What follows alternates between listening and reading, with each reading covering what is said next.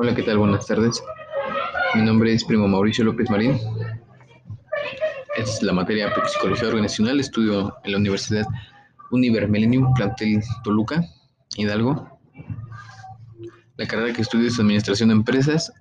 Esa es la actividad 2 del POSCAT, grupo SA601. En este hablaremos de lo que es el conflicto organizacional. El conflicto organizacional es el estado de discordia entre los miembros de una organización, producto de desacuerdos reales o percibidos, relacionados con las necesidades, valores, recursos o intereses de estos. En épocas pasadas, estas situaciones eran consideradas negativas en todos sus aspectos.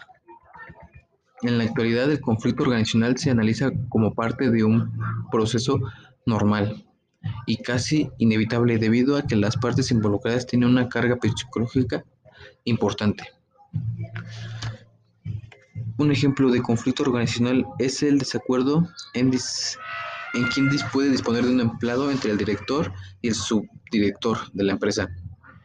Otro podría ser el conflicto entre los técnicos informáticos que no se ponen de acuerdo en quién cometió el error.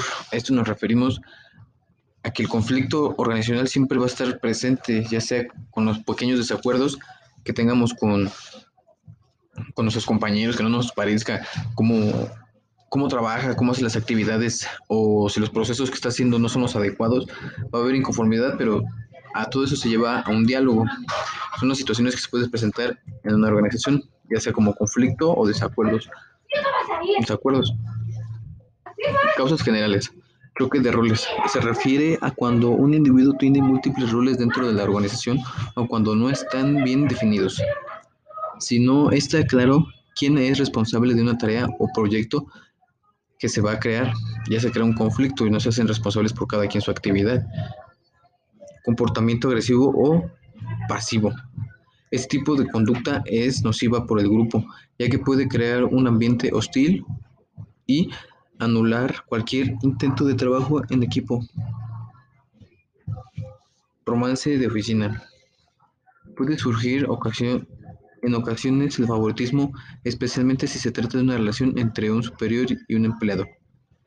Escasez de recursos. La insuficiencia de recursos como tipo de dinero o materiales pueden promover un conflicto ya que los miembros de la empresa compiten entre sí para obtenerlos.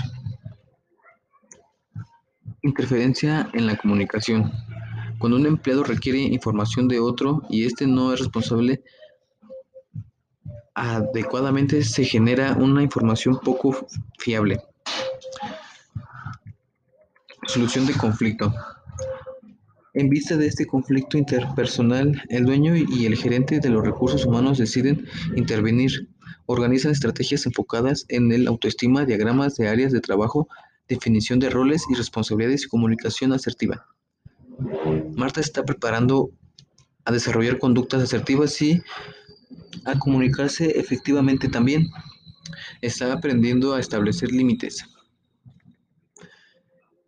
Otro, otro, ejemplo puede ser el departamento que ya trabaja, ya existe, ya hay un, un diagrama y bien donde llega alguien más y quiere poner nuevos, nuevos este, programas, este, procesos, se puede hacer un, diagrama. Y cuando no es muy notable, las situaciones se llegan a salir de control, ya sea por el, rol que se va trabajando y tiene un cierto, un cierto descontrol. Aquí como podemos tener unas otras soluciones, tener claro las actividades y proyectos que se van a hacer y, delegar las actividades, aún así sabiendo a qué actividades corresponden a nuestro puesto y si podemos ayudar bien y si no, en lo que no podamos estorbar solamente y no meternos en problemas y hacer lo que nos corresponde.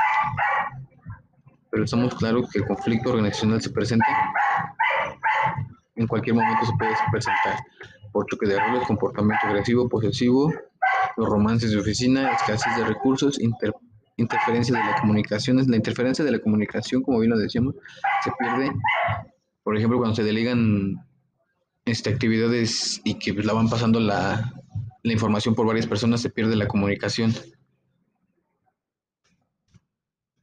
y haya sido de su agrado, compañeros. Gracias.